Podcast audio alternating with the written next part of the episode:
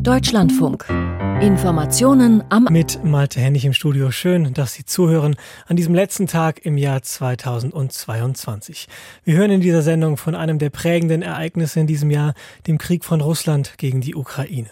Außerdem von aktuellen Entwicklungen in der Debatte um Aufhebung der Corona-Maßnahmen und die Einführung neuer Regeln für Reisende aus China. Heute Morgen ist eingetreten, was sich in den vergangenen Tagen Berichten zufolge schon abgezeichnet hat. Der emeritierte Papst Benedikt ist im Alter von 95 Jahren gestorben. Er war der erste Papst der Neuzeit, der von seinem Amt zurückgetreten ist. Das letzte Mal hatte Anfang des 15. Jahrhunderts ein Oberhaupt der römisch-katholischen Kirche vorzeitig sein Amt abgegeben. Für die meisten war und bleibt die Erinnerung an Josef Ratzinger wohl aber mit viel mehr verbunden. Sandra Stalinski hat einen Nachruf auf ihn verfasst. Es ist der 11. Februar 2013.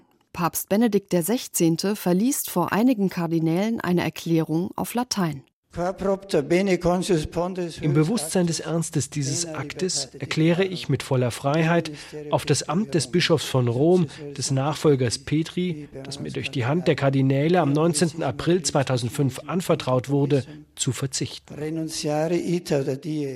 Der Rücktritt Benedikts vom Papstamt ist eine Sensation, vollzogen ausgerechnet von einem, dem die Kontinuität der kirchlichen Tradition zeitlebens über alles ging.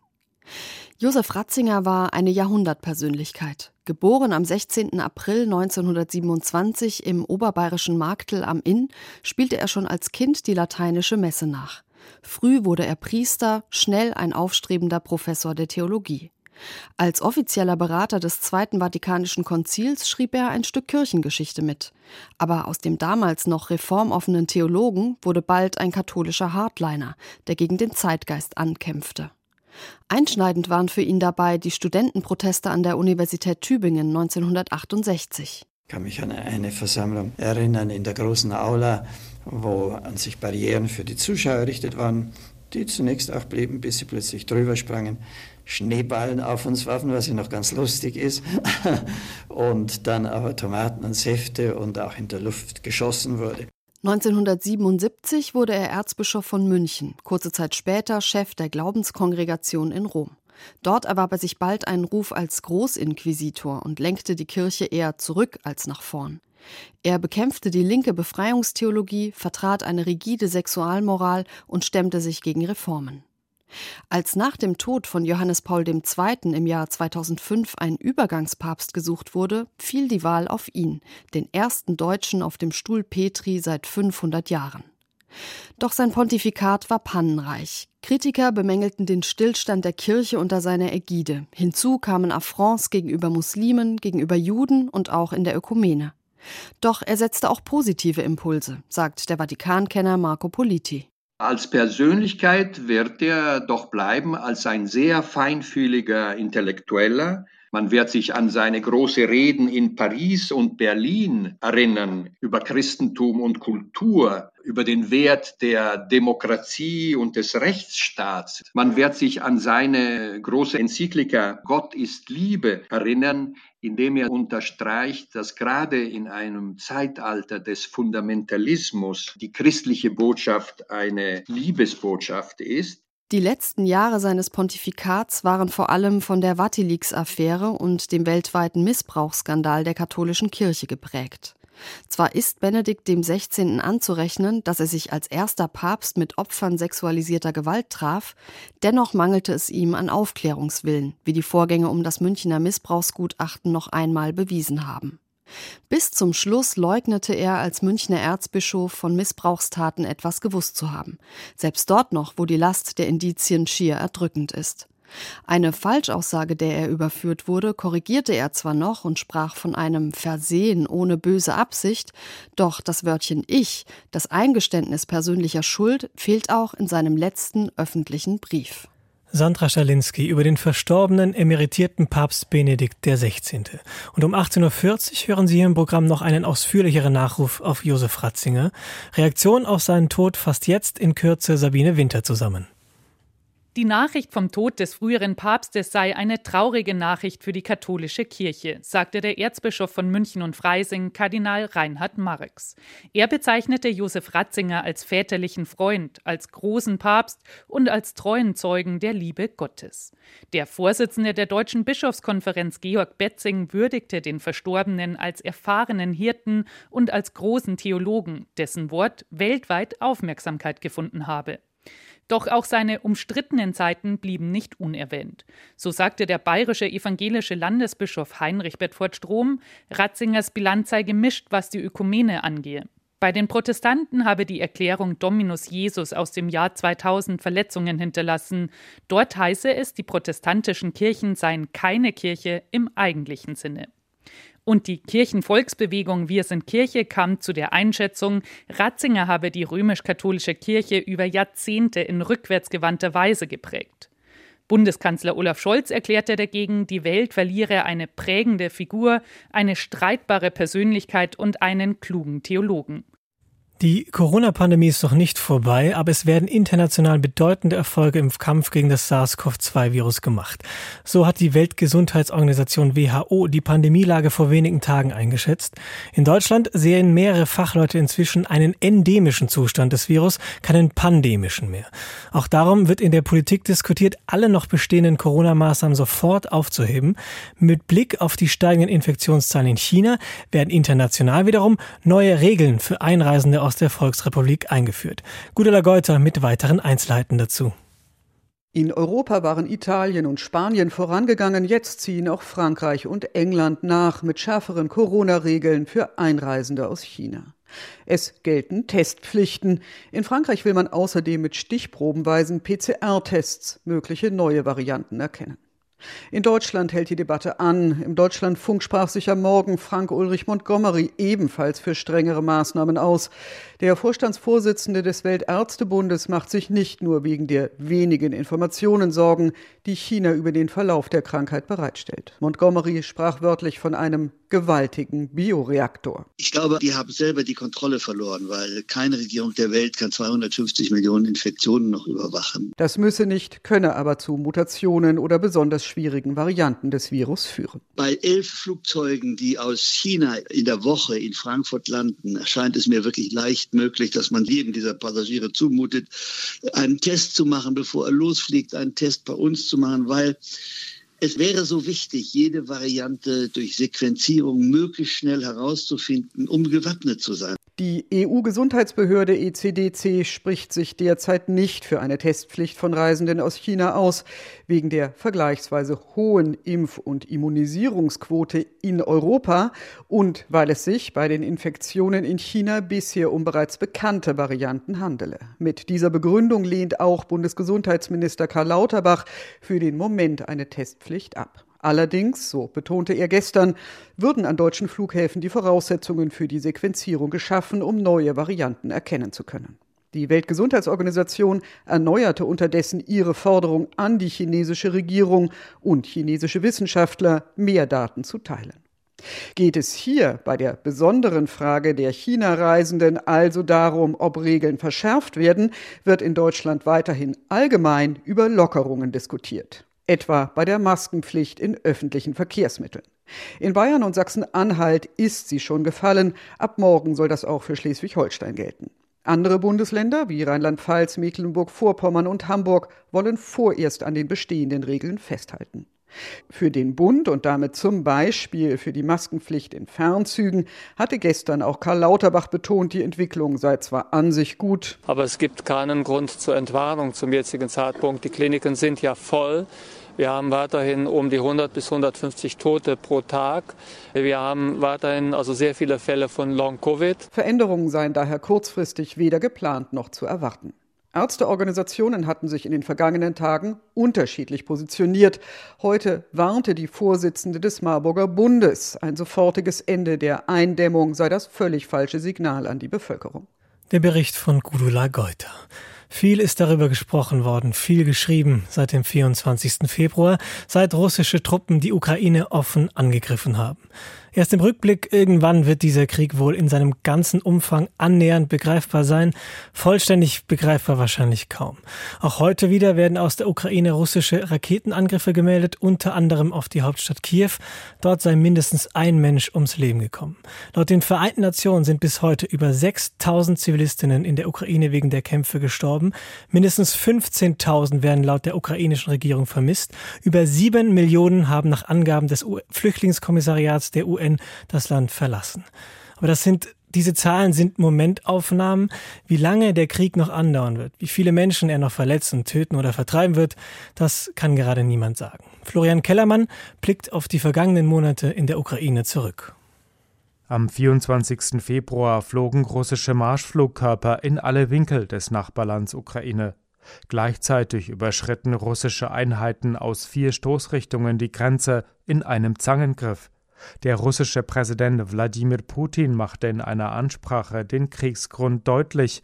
Moskau wolle die Kontrolle über die Ukraine.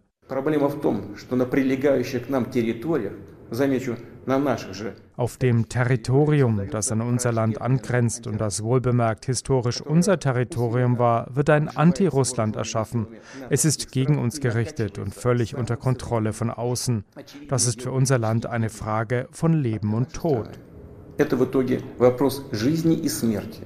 Der Kriegsplan des Kremls, möglichst schnell große Geländegewinne der vorrückenden Bodentruppen und parallel die Einnahme der Hauptstadt Kiew innerhalb weniger Tage. Der ukrainische Präsident Volodymyr Zelensky wandte sich in Videobotschaften an die Nation, aufgenommen mit seinem Handy. Die heute berühmteste am 25. Februar auf der Straße vor dem Präsidentenpalast in Kiew. Голова Офісу президента тут, прем'єр-міністр Шмигаль тут. Der Leiter des Präsidialamts ist hier, Premierminister Schmihal ist hier und der Präsident selbst ist auch hier. Wir sind alle hier, unsere Soldaten sind hier, die Bürger und die Gesellschaft sind hier. Wir verteidigen unsere Unabhängigkeit, unseren Staat. Die simple Botschaft, keiner lässt das Land im Stich. Seine Führungsqualitäten brachten Zelensky international Anerkennung ein. Kiew fiel auch in den Tagen danach nicht. Entscheidend, die Armee verteidigte den Militärflughafen Hostomel, über den Russland Truppen direkt vor die Tore der Hauptstadt bringen wollte. Die westlichen Länder belegten Russland indes mit weitreichenden Wirtschaftssanktionen. US-Präsident Joe Biden erklärte, This is going to impose severe cost on the Russian economy dies wird der russischen Wirtschaft erheblichen Schaden bringen, sowohl unmittelbar als auch in der Zukunft. Die Vereinten Staaten tun das nicht alleine. Wir haben eine Koalition gebildet, die für mehr als die Hälfte des weltweiten Bruttosozialprodukts steht. Anfang März beschloss der US-Kongress die erste große Militärhilfe für die Ukraine im Wert von 13,5 Milliarden US-Dollar. Seitdem fanden immer wieder internationale Geberkonferenzen statt. Neben den Panzerabwehrraketen Javelin erhielt die Ukraine im März auch tragbare Flugabwehrraketen Stinger. Ukrainische Soldaten setzten sie erstaunlich geschickt ein. Die Folge Ende März mussten sich die russischen Truppen aus dem Raum Kiew zurückziehen.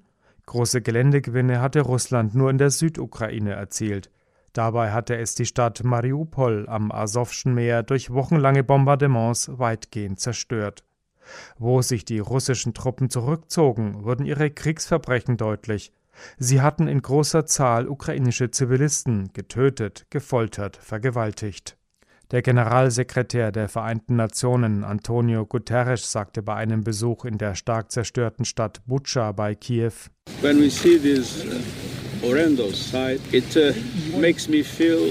wenn wir diesen Schrecken betrachten, dann wird mir klar, wie wichtig eine eingehende Untersuchung der Ereignisse ist.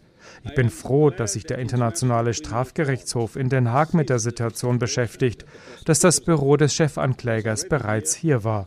Ich fordere die Russische Föderation auf, mit dem Internationalen Strafgerichtshof zu kooperieren. Seit Mitte Mai nun konzentriert sich die russische Armee auf das Donetsbecken in der Ostukraine. Die Schlacht dort fordert fast täglich hohe Verluste auf beiden Seiten. Russland konnte dennoch nur einige kleinere Städte einnehmen. Experten nennen dafür drei Gründe die starre russische Kommandostruktur, schlecht gewartete Militärtechnik und die niedrige Kampfmoral der russischen Soldaten. Anders die Ukrainerinnen und Ukrainer, von denen heute 93 Prozent an einen Sieg glauben, wie gerade eine Umfrage zeigte. Hunderttausende traten freiwillig der Armee bei. Während sich im Donetsbecken ein militärisches Patt entwickelte, übernahm die Ukraine anderswo die Initiative. Dabei half ihr, dass NATO-Länder nun auch Artillerie mit größerer Reichweite lieferten, darunter den US-amerikanischen Raketenwerfer HIMARS und die deutsche Panzerhaubitze 2000. So befreite die Ukraine im September große Teile des Bezirks Kharkiv im Nordosten. Im Süden vertrieb sie im November die russischen Besatzer aus der Stadt Cherson. Militärexperten schätzen, dass in dem Krieg schon über 100.000 Soldaten gefallen sind. Die Vereinten Nationen geben die Zahl der getöteten ukrainischen Zivilisten mit 6.900 an, sie dürfte faktisch jedoch weit höher liegen. Florian Kellermann mit einem Ausschnitt der Ereignisse in der Ukraine seit dem 24. Februar. Der Krieg hat auch in Deutschland spürbare Auswirkungen. Die gestiegenen Energiepreise haben die Verbraucherinnen und politische Entscheidungsträger und Entscheidungsträgerinnen in den letzten Monaten viel beschäftigt und sie werden es wohl auch im Jahr 2023. Jörg Münchenberg mit einem Rück- und Ausblick. Zum Jahresende kann Wirtschafts- und Klimaschutzminister Robert Habeck von den Grünen eigentlich eine halbwegs positive Zwischenbilanz ziehen. Eine drohende Gasmangellage ist in Deutschland trotz des russischen Lieferstopps über die mittlerweile zerstörte Pipeline Nord Stream 1 ausgeblieben. Die Gasspeicher sind gut gefüllt und die in Rekordtempo errichteten schwimmenden Flüssiggasterminals an Nord- und Ostseeküste werden teilweise schon ab Januar 2023 ihre Arbeit aufnehmen. Es ist kein Grund zur Freude. Das kann man ja gar nicht sagen nach diesem fürchterlichen Jahr mit Krieg in der Ukraine, den vielen Menschen, die gestorben sind, den hohen Lasten, die Unternehmen, Bürgerinnen und Bürger, Verbraucher zu tragen haben. Aber ich glaube, wir arbeiten uns aus dieser Krise raus. Was die Wirtschafts- und Energiekrise des Jahres 22 angeht. Und das war für Deutschland ein herausforderndes Jahr. Im Moment sieht es so aus, dass wir mit einer stabilen Energieversorgung durch den Winter kommen. Rückblick. Der russische Angriffskrieg auf die Ukraine am 24. Februar hat auch die deutsche Energieversorgung auf den Kopf gestellt. Denn bis zu diesem Zeitpunkt steht Russland für 35 Prozent der deutschen Rohölimporte, für 50 Prozent der deutschen Steinkohleimporte und 55 Prozent der deutschen Gasimporte. Doch nicht einmal dieses Bild sei vollständig, sagt Andreas Jung, Unionsfraktionsvize und Energiefachmann seiner Fraktion. Genau genommen hat äh, die Energiekrise früher begonnen, spätestens mit der Nichtbefüllung der Gazprom-Speicher in Deutschland hat äh, Russland begonnen, Energie als Waffe auch gegen uns einzusetzen. Auch dadurch sind schon Preise gestiegen. Mit aller Macht raus aus der russischen Energieabhängigkeit heißt seit dem 24. Februar also die Devise. Nachdem Deutschland jahrzehntelang geradezu fahrlässig auf billiges Pipeline-Gas aus Russland gesetzt und alle Warnungen nicht zuletzt aus Osteuropa in den Wind geschlagen hatte. Erste Maßnahme die Befüllung der Gasspeicher, die inzwischen teilweise ausgerechnet dem russischen Gazprom-Konzern gehören. Dafür nimmt die Bundesregierung zunächst 15 Milliarden Euro in die Hand, aber auch an vielen anderen Stellschrauben bei der Energieversorgung justiert die Regierung im Frühjahr und Sommer hektisch nach. Deutschland braucht jetzt auch dringend andere Gaslieferländer, etwa von der arabischen Halbinsel. Zumal sich die Lage weiter zuspitzt. Im Juli wird die Versorgung mit Pipeline-Gas aus Russland zunächst aus Wartungsgründen unterbrochen. Später liegt dann die Auslastung nur bei 40 Prozent. Ab September fließt dann überhaupt kein russisches Gas mehr durch die 1224 Kilometer lange Stahlröhre Nord Stream 1. Der Kreml erhöht also den energiepolitischen Druck, zumal Gas eben nicht nur als Energiequelle, sondern auch als Grundstoff von der chemischen Industrie dringend benötigt wird. Eine drohende Gasmangellage für den Wirtschaftsminister sind die Konsequenzen fast unerträglich. Das ist ein politisches Albtraum-Szenario. Da gibt es auch kein richtig und falsch mehr. Das kann nur falsch sein. Das wird Deutschland vor eine Zerreißprobe stellen die wir lange so nicht hatten. Doch bei allem hektischen Krisenmanagement unterlaufen Habeck auch handwerkliche Fehler.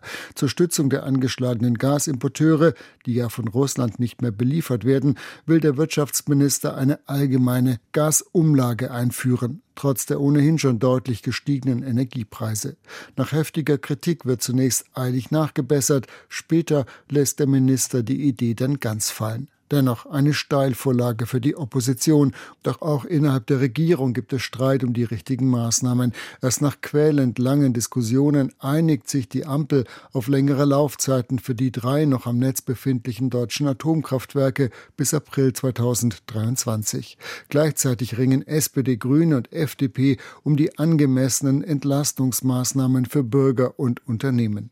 Drei milliardenschwere Hilfspakete werden bis zum Herbst geschnürt. Im Oktober kommt dann der Doppelwumms. 200 Milliarden Euro werden über neue Schulden mobilisiert, aus denen dann Gas- und Strompreisbremse ab dem kommenden Jahr finanziert werden sollen. Nach einem beispiellosen politischen wie finanziellen Kraftakt steht Deutschland Ende 2022 vergleichsweise gut da. Unternehmen und Bürger haben ihren Gasverbrauch merklich eingeschränkt, geholfen haben dabei aber auch die zuletzt wieder deutlich milderen Wintertage. Doch im kommenden Jahr müssen die Speicher erneut gefüllt werden, ohne Gasversorgung dann aus Russland.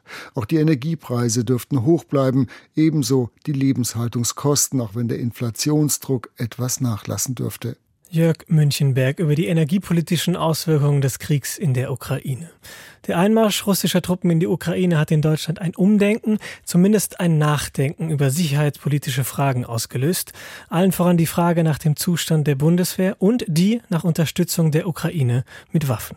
Frank Kapellan fasst zusammen, wie die deutsche Sicherheitspolitik in den vergangenen Monaten besprochen worden ist und weiterhin besprochen wird. Herzliches Dankeschön. Der weiß es sehr, sehr zu schätzen, dass wir auch so schnell reagiert haben und so schnell. Kurz vor Weihnachten in der Slowakei. Christine Lamprecht lässt sich durch das Camp Lescht führen. Es ist kalt, Eis und Schnee knirschen. Insgesamt 500 Bundeswehrsoldaten tun hier an der sogenannten Ostflanke ihren Dienst. Putins Krieg gegen die Ukraine hat sie hierhin gebracht. Es gilt, die NATO vor einem Diktator in Moskau zu schützen. Die NATO, unsere Alliierten können sich zu 100 Prozent auf die Zusagen aus Deutschland verlassen. Sechs Monate sind sie hier im Containerdorf ohne Unterbrechung, ohne freie Tage, kein Ausgang, kein Alkohol. Immerhin, die persönliche Ausstattung stimmt mittlerweile. Da hat Kommandeur Major Marcel Z keinen Grund mehr zur Klage. Jeder hat eine eigene Schutzweste bekommen, also nicht mehr dieses Lochkoppelsystem 1960, sondern wirklich einen modernen Plattenträger und dann halt auch den Kampfbekleidungssatz, das rundum Wohlfühlpaket sozusagen. Das Jahr beginnt nicht gut für die Verteidigungsministerin, als sie der Ukraine Ende Januar kurz vor dem Überfall Putins 5000 Helme verspricht, wird die Sozialdemokratin erstmal zum Gespött der Öffentlichkeit. Wir erleben eine Zeitenwende. Mit der Rede ihres Chefs am 27. Februar verändert sich schlagartig alles, auch für die Verteidigungsministerin. Und das bedeutet, die Welt danach ist nicht mehr dieselbe wie die Welt davor. Völlig überraschend kündigt Olaf Scholz nach dem Überfall auf die Ukraine an, die Bundeswehr so schnell wie möglich auf Vordermann zu bringen. Der Kanzler macht klar, diese Zeitenwende stellt die deutsche Außen- und Sicherheitspolitik über Nacht auf den Kopf. Der Bundeshaushalt 2022 wird dieses Sondervermögen einmalig mit 100 Milliarden Euro ausstatten. Die Mittel werden wir für notwendige Investitionen und Rüstungsvorhaben nutzen. Wenn unsere Welt eine andere ist, dann muss auch unsere Politik eine andere sein. Die grüne Außenministerin wird fortan schärfer nach Waffenlieferungen für die Ukraine rufen als der sozialdemokratische Kanzler selbst. Dessen liberaler Finanzminister Christian Lindner wiederum muss nicht lange überredet werden, Milliarden an Schulden zugunsten der Bundeswehr zu machen. Mein Ziel ist, dass wir eine der handlungsfähigsten, schlagkräftigsten Armeen in Europa bekommen. Das allerdings dauert länger als erhofft. Erst zum Ende des Jahres werden die Haushaltsmittel bewilligt. Der Munitionsmangel bei der Bundeswehr bleibt eklatant. Die Beschaffung der F-35 Kampfbomber, mit denen die Luftwaffe in der Lage sein soll, Atombomben ins Ziel zu fliegen, verzögert sich lange. Die Puma-Panzer, mit denen Deutschland die NATO-Eingreiftruppe unterstützen will, fallen komplett aus. Es läuft nicht gut für die Verteidigungsministerin. Auf der Ehrentribüne begrüße ich den Botschafter der Ukraine, Dr. Andrei Melnik. Was die Bundesregierung aber fast zerreißt, ist im Frühjahr der Ruf nach immer weiteren Waffenlieferungen. Den Helmen folgen bald Panzerfäuste, dann Flugabwehrraketen vom Typ Stinger und Strehler. Bald aber bringt Andriy Melnik sogenannte schwere Waffen ins Spiel. Modernste Waffen, Deutschland kann das liefern und das zu verweigern heute, das bedeutet uns, Ukrainer, im Stich zu lassen. Der Kanzler gerät zunehmend unter Druck, auch und gerade aus den eigenen Reihen. Marie-Agnes Strack-Zimmermann, FDP, Michael Roth, SPD und Anton Hofreiter, Grüne reisen in die Ukraine, drängen Scholz, mehr Waffen zu liefern. Doch Scholz bleibt zurückhaltend, will Putin nicht provozieren. Die Angst vor einem Atomschlag Moskaus, vor einem dritten Weltkrieg steht im Raum. Im Spiegelgespräch deutet es der Kanzler an und weist seine Kritiker genervt in die Schranken. Manchem von diesen Jungs und Mädels muss ich mal sagen, weil ich nicht tue, was ihr wollt, Deshalb führe ich. Ohne Wirkung bleiben die Attacken auf den Regierungschef allerdings nicht. Scholz erklärt sich nach langem Zögern zur Lieferung von Panzerhaubitzen 2000 und Flugabwehrpanzern Gepard bereit. Beendet ist die Debatte über Waffenlieferungen damit aber keinesfalls. Wir diskutieren darüber in der Tat über die Frage von Panzern, sei es von Kampf- oder Schützenpanzer. Marie-Agnes Strack-Zimmermann, die Vorsitzende des Verteidigungsausschusses, drängt weiter darauf, den Kampfpanzer Leopard 2 in die Ukraine zu liefern, um die Rückeroberung der von Russland besetzten Gebiete zu ermöglichen. Die Frage der Waffenlieferungen und der schlechte Zustand der Bundeswehr dürften den Kanzler auch 2023 von Anfang an wieder beschäftigen, seine Außenministerin Annalena Baerbock gibt den Weg schon einmal vor. Wir werden jetzt gemeinsam nochmal schauen, was wir zusätzlich weiter tun können. Außenministerin Annalena Baerbock gibt am Ende des Beitrags von Frank Kapellan einen Ausblick, dass die Debatte um deutsche Waffenlieferungen an die Ukraine weitergehen wird. Bundeskanzler Olaf Scholz richtet sich heute mit seiner Neujahrsansprache an die Bürgerinnen in Deutschland. Erste Auszüge aus der voraufgezeichneten Ansprache fasst Sabine Henkel zusammen. Die Botschaft zum Jahreswechsel ist schnörkellos, typisch Olaf Scholz. Unser Zusammenhalt ist unser größtes Pfund. Und davon darf es noch ein bisschen mehr sein. Vom Zusammenhalt, den Olaf Scholz schon im letzten Jahr in seiner ersten Neujahrsansprache beschworen hat. Mit Erfolg offenbar. Die Deutschen haben geliefert. Das zumindest kann man den Worten des Kanzlers entnehmen. Scholz beschreibt ein starkes Deutschland, in dem die Menschen füreinander einstehen. Oder wie er es nennt. Ein Land, das sich unterhakt gerade in schweren Zeiten. Und die Zeiten sind wieder schwer, weiterhin schwer. 2022 begann mit Corona, dann kam der Krieg. 2023 werden die Folgen weiterhin spürbar sein, auch in Deutschland. Aber die Deutschen können Krise, meint der Kanzler. Indirekt macht er die Bundesregierung verantwortlich dafür, dass das Land gut durch den Winter kommt, dass niemand frieren muss, dass die Preise in Grenzen gehalten werden und direkt und deutlich lobt er Bürgerinnen und Bürger. Das ist für mich die Geschichte des Jahres 2022. Sie handelt von Zusammenhalt und Stärke und ja auch von Zuversicht. An dieser Geschichte haben Sie alle mitgeschrieben, überall in unserem Land. Olaf Scholz war viel unterwegs in diesem besagten Land. Er war bei Wind und Wetter in Wilhelmshaven, um ein Flüssiggasterminal einzuweihen. Er war in Köln und hat beobachtet, wie ehrenamtliche Männer und Frauen Kriegsflüchtlinge betreuen. Er war auf einem Truppenübungsplatz in der Lüneburger Heide, wo Soldatinnen und Soldaten trainieren. Er war in der Lausitz, in Nordhessen und in München, wo die Energiewende Schritt für Schritt in die Praxis umgesetzt wird. Soweit ein kleiner Auszug aus dem Terminkalender des Bundeskanzlers aus ausgewählt nach Himmelsrichtungen, so werden alle einbezogen. Es folgt ein Lob für die ganze Nation. Das ist Deutschland zu Beginn dieses neuen Jahres. Ein starkes Land.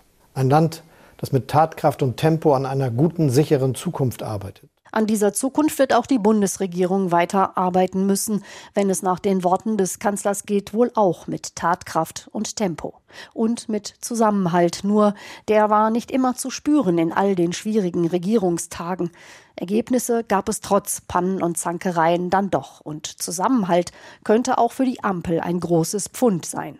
Mag sein, dass Scholz auch am Kabinettstisch zum Unterhaken aufgefordert hat. Geht doch, wenn man an einem Strang zieht. Mehr Wohngeld, mehr Kindergeld, Steuerentlastungen, Energiepreisbremse, all das kommt zum neuen Jahr. Scholz lässt es sich nicht nehmen, darauf hinzuweisen und wird am Ende seiner Rede beinahe emotional. Ich wünsche Ihnen von ganzem Herzen, dass dieses neue Jahr für Sie ein gutes Jahr wird. Und die ganze Neujahrsansprache des Bundeskanzlers können Sie ab 19.05 Uhr hier im Programm hören. Das war die Information am Abend für heute. Mein Name ist Malte Hennig. Ihnen vielen Dank fürs Zuhören. Kommen Sie gut ins neue Jahr und auf Wiederhören.